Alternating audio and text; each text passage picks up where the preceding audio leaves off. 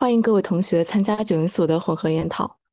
九云所前身是浙江理工大学艺术学院的第九工作室，专注于社会观察与设计实践的研究和实践。从二零一九年五月至今，我们一直在展开混合研讨这一特色学术活动。此活动围绕设计学、传播学等各种学科，展开知识跨界、学科跨界的干货分享。今天是由二二级艺术设计研究生辛英杰同学为大家带来《疯狂星期四如何疯出圈》主题演讲。什么是疯四文学？从反响平平到大为火热，疯四文学的营销带给我们怎样的启示？请大家带着这些疑问和期待来欢迎辛杰同学的进行分享。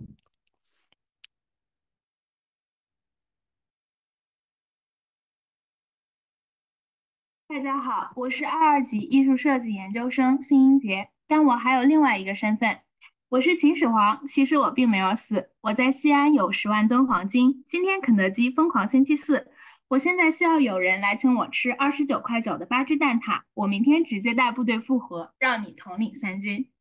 相信在网上冲过浪的各位朋友，在每周的星期四这一天，一定收到过类似的消息。这些消息文本的开头可能是悬疑推理故事，可能是狗血纠缠的爱情故事，可能是某个明星的娱乐新闻八卦，可能是文艺抒情的短篇。但无论是哪个引人注意的开头，无论其故事如何真实、深情、耐人寻味，最后的结尾一定会回到那一句看过无数遍的魔性台词：“今天肯德基疯狂星期四，谁请我吃？微我五十。”现在。打开微博、抖音、小红书，只要是有热点的地方，就会发现“疯狂星期四”的存在。肯德基“疯狂星期四”的话题在微博上便有二十点七亿的阅读量和四百一十九点八万的讨论量。在过去的十二月里，每个周四与“疯狂星期四”相关的话题均达到了百万级别的传播量。肯德基“疯狂星期四”成为了年轻人在网络平台上传播使用的热梗。衍生了用户消遣娱乐的疯四文学。疯狂星期四最早来源于肯德基在二零一八年推出的一款优惠促销活动，活动主打以数字九结尾价格的特惠产品，以及这个价格平时绝对买不到的惊人分量。举个例子，星期四特价的热辣香骨鸡，平时三块就要十二块五，均价一块要四元多。但是疯狂星期四十九块九就可以买到十五块，均价不到一块四，性价比瞬间飙升。二零二一年，网上突然出现了第一大有关疯狂星期四的文案，你为什么垂头丧气呢？你知道今天是什么日子吗？今天是肯德基的疯狂星期四。而后以此为蓝本，疯狂星期四开始疯狂，各式各样的文案横空出世。十二月求姻缘应该去哪个寺庙？A. 灵隐寺 B. 弘法寺 C. 甘露寺 D. 肯德基疯狂星期四。老师问三个学生：“你们用什么东西可以填满一整个房间？”第一个学生找来稻草铺满地板，老师摇了摇头。第二个学生找来了一根蜡烛点燃，屋子里充满了光，老师还是摇了摇头，因为学生的影子没有被照到。这时，第三个学生拿出肯德基疯狂星期四黄金小酥肉，顿时香味充满了整个房间。凭借着风四文学家高涨的创作热情和永不枯竭的创作灵感，从豪门爱情到舔狗文学，从数学题到文言文，其中夹杂着各类时事热点，亦或是幸福的、忧伤的、愤怒的种种情绪，风四文学已经演变出了无数精彩的版本。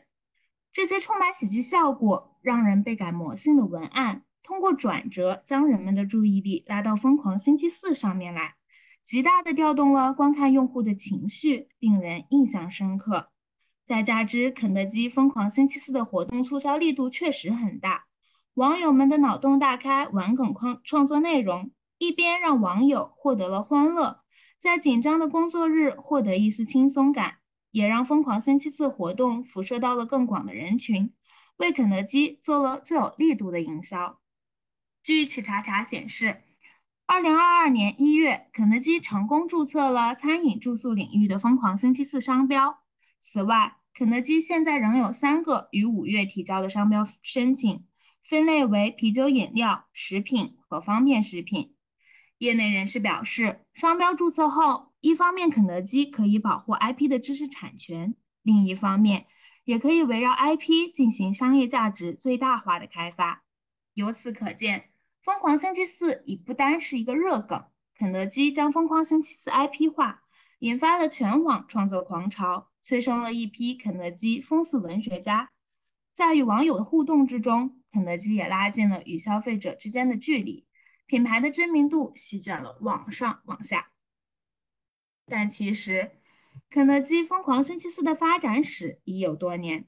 二零一八年，肯德基第一次推出了疯狂星期四的特价活动，宣传的广告语是“疯狂星期四，某某九块九”，还请到了鹿晗、王源等流量明星来拍摄广告，并在电梯、机柜、商场大量投放。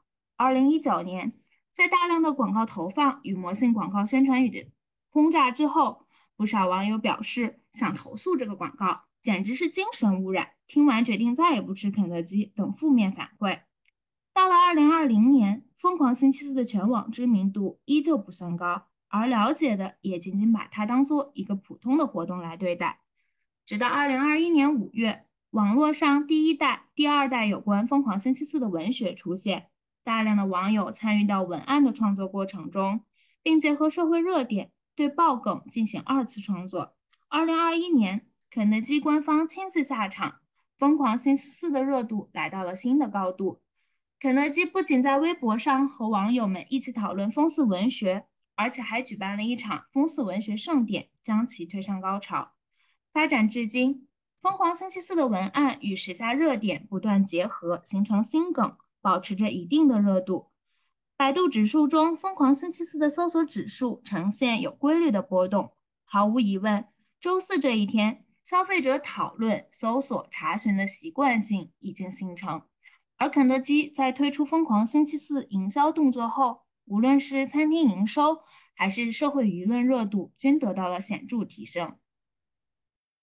从时间线来看，最开始。疯狂星期四的营销也是采取了传统的柱冠式传播喊话，甚至引起了市场反感。但从疯狂星期四到形成疯四文学，就不一定完全是因为广告的效应了。那么，横空出世的风四文学为什么能迎来一场全民狂欢呢？第一，肯德基关注舆论，寻找机会点。就如刚刚所讲，随着风四文学的不断升温。肯德基官方决定在十二月三十日举行一场风四文学盛典，展示网友们的原创文案。选在十二月三十号这个日这个日子直播，其实还挺巧妙的。这一天不仅是二零二一年最后一个星期四，同时也是跨年气氛最浓的两天。在这么一个情绪的爆发点上，肯德基官方选择亲自下场玩梗，和万千段子手一起玩起了疯四文学。成功利用品牌自身的影响力，将疯将疯狂星期四的热度带到了制高点。也正是因为这种趣味性和氛围感，肯德基的疯四文学盛典直播在预热阶段就达到了一定的话题度。当然，这也跟肯德基的预热海报就十分带劲有关。我开始留头发、减重、换风格，把所有的时间都用来学习和工作，扔掉你喜欢的高跟鞋，换上我最舒服的帆布鞋。开始往前冲，不好意思啊，这一次肯德基疯狂星期四我一定要吃。而到了二零二二年八月，与疯狂星期四相关的一场官宣又掀起了一个小的高潮。此前，有肯德基疯四文学家运用谐音梗和 P 图技术，称 vivo 将推出 vivo 五十特别定制款手机，而 vivo 则给出了官方回应，称要真的联名成功了，不一定是手机。就抽一个人，威你一辈子五十。短短的一条微博，便获得了二点三万的转发量，是 vivo 平时微博转发量的五千倍。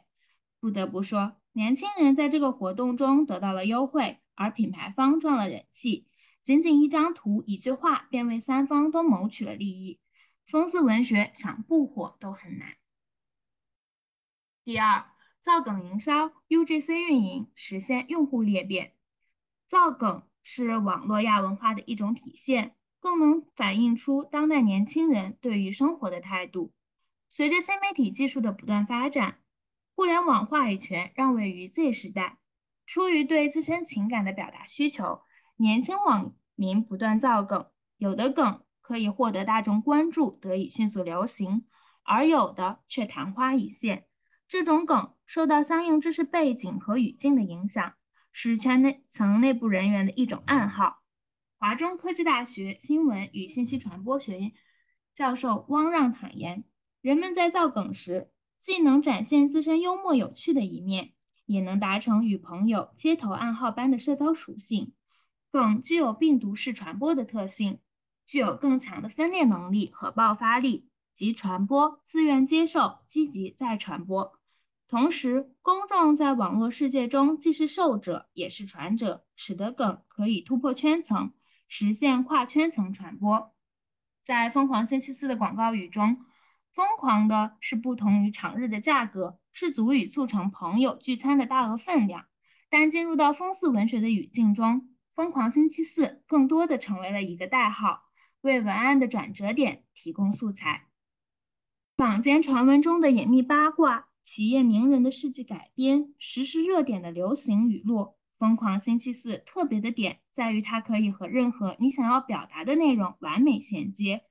因为它不需要对故事负责，也不需要任何信息的增量，它只是负责在一段话的收尾起到一个反转的效果，可以让阅读者一下子反应过来，可恶，被骗了。除了文案本身的趣味性，网友们截屏朋友反应、反串痛骂网络乞丐的后续发展，为这份星期四的疯狂更添了一份笑点。我朋友不知道是疯狂星期四，还在追问我故事的结尾是谁追到了谁。肯德基到底出了多少钱啊？微我五十，帮大家去探个究竟。我的断网姐妹真的相信了，转了我五十。方四文学并非网友们第一个集体操过狂欢的造梗游戏，在此之前，凡尔赛文学、发疯文学、某某语录，每隔一段时间就会出现在各大热搜榜上，引发网友们的模仿狂潮。这些行为都属于网络迷因现象。互联网迷因是指互联网环境下通过网民的模仿而复制和传播的文化片段。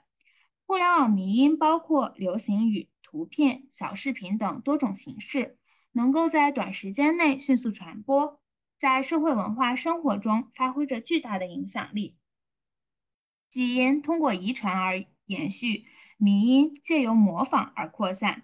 在一次次的复制、修改和再创作之后。互联网中每一个疯四作者，都成为了疯狂星期四这个新型迷因的继承者和传播者。和其他风靡一时的某某文学一样，疯四文学的创作门槛并不高，只要在原本的文案基础上稍作改动，结尾和疯狂星期四结合在一起即可。比如说，穿过挪威的森林，让我走进你的梦里，这句话就出自于歌手马思唯的歌曲《黑马王子》。我是选项 E，我是 Plan B 的文案，也是网上流传已久的网易云文案。它是尊贵的商界帝王，翻手如云，覆手如雨的文案，则是言情小说《豪门秘宠》恶魔的专省甜心的简介。不难发现，每周的风四文案都带有复制的影子。而一个热梗的诞生，往往是以大量网友的二创为基础的。也正是创作门槛低，网友们的二创积极性被提高了。愿意主动造梗，除了文字梗外，更有图片梗、视频梗。网友们通过大量的二次创作来表达自身观点，辅以幽默的呈现方式，在一定程度上给予了吃瓜群众一种深度参与的机会。但与其他文学有些许不同的是，讽刺文学还秉持着一个特殊的原则：所表达的内容与当下语境越不相关，则具越具有趣味性。在讽刺文学中，故事与所处语境、聊天背景越不相关，情节越离奇曲折，最后的反转效果也就越好。这种无厘头式的神反转，对于传播者来说起到了整蛊的娱乐感；对于阅读者来说，被击中笑点，自然也乐意进行二次、三次传播，从而实现了用户的裂变。第三，构建特殊仪式，给时间贴标签。如今。肯德基疯狂星期四几乎成为了一个周期仅为七天的节日。网友们自发的文案转发扩散行为，使得越来越多的人参与到了这场节日狂欢中。不熟悉《疯狂星期四》套路的人，可能会在阅读完某一段讽刺文案之后发笑无语；而熟悉其中套路的人，也会有收到奇怪文案便警惕起来的条件反射。首先确认今天是否是疯狂星期四，每周四也会和身旁好友相约，今天要不要疯狂一下？星期四似乎真的成为了一个特殊的日子，而这一系列行为无疑是具备形式感的。疯狂星期四不仅仅是一场营销活动或者促销活动了，它成为喜欢创作和传播讽刺文学人们周期性的集体性行为。它成为了朋友们玩梗放松的聊天契机，成为了工作日打工人的消遣释压途径。也有人在讽刺文学中加入自己的亲身经历，以讽刺文学的趣味调侃来消解生活的无奈。最近也有了关于新冠的讽刺段子。新冠被好多人吹成了大号流感，关于它的后遗症有很多很多报道，但最严重的情况甚至是你今天忘记了要请我吃疯狂星期四了。百变的疯狂星期四能够很好的配合人们的情绪，就像是给人们一个情绪的出口。不管你经历什么事，不管你什么心情，疯狂星期四都会如约而至。当星期四到来，在疯狂的暗示下，仿佛一切烦恼。困惑都能够用一句“请我去吃肯德基”来解决。正如他刚开始自发流行起来的那句话：“看看你那垂头丧气的样，知道今天是什么日子吗？今天是肯德基疯狂星期四。”有人用“微我五十”的打趣来消解事情本身所带来的消极情绪，而相对应的，也有人借笑话送上一份真诚的关心。放肆文学之后，也许你并不会真的去买一份原始原味鸡。但至少可以收获一份充满仪式感的快乐，感受到生活的乐趣。席卷全网的疯狂星期四背后最大的赢家必然是肯德基。肯德基对疯狂星期四的营销也从不为人知的阴谋发酵成为了广为人知的阳谋。王让教授在接受媒体采访时表示，疯狂星期四可以是一个事件营销，也可以是打折促销活动。或者是造梗活动，不管是什么，都是可行的营销策略。而赢麻了的肯德基获得的不仅仅只有经济利益那么简单，肯德基赢得了消费者的认知，每一个星期四都要来肯德基疯狂一下。在这种惯性的影响下，潜移默化的固化了消费者的选择。这种认知如果没有巨大的意外情况，只会越来越强化，形成良性循环。其次，获得了免费的宣传，无论是风时一米一时风靡的“羊了个羊”，还是引起讨论的 iPhone 灵动岛，都成为了疯狂星期四的素材。有人称这是流水的热点，铁打的风四。疯狂星期四成为了网络用户积极互动的话题，它可以和任何话题嵌套挂钩，在不断的讨论交流中，为品牌进行了免费的宣传。更重要的是。这成为了消费者的心理暗号。如果能够通过共同创作的营销来给大众留下标签印象，让肯德基从一众的星期四打折日备选食物名单中上升到前列，让群众不管吃不吃，但只要提到星期四就可能想到肯德基，那他就已经成为了最大的赢家。但与此同时，还是想要提醒各位，玩梗带来的影响也不只有积极的。有人已经在每周四固定传播讽刺文学时表示不理解，这梗有这么好玩吗？怎么铺天盖地的都看烦了？吐槽能不能别每个周四都玩这些烂梗？这就是过度玩梗导致的情感撕裂了。如果太喜欢玩梗，平时总用梗的语言来表达自己的感受，那么长期下来可能就会影响自己的情绪觉察能力、精准表达能力了。总之。参与玩梗狂欢能让人感到快乐，塑造形象，找到共鸣，抵抗压力。但为了避免其带来的消极影响，无论什么梗，适度才是最好玩的。而品牌既然享受到了社交所带来的红利，就要承担相应的风险，这是互联网营销的特点。面对突如其来的爆火以及大量自来水的涌入，肯德基要做的就是保持理智与平常心。冷静地看待这股流量带来的收益与曝光。借势或许是品牌造热度的方法之一，但别忘了，爆火的背后也可能是品牌数年如一日的坚持与努力。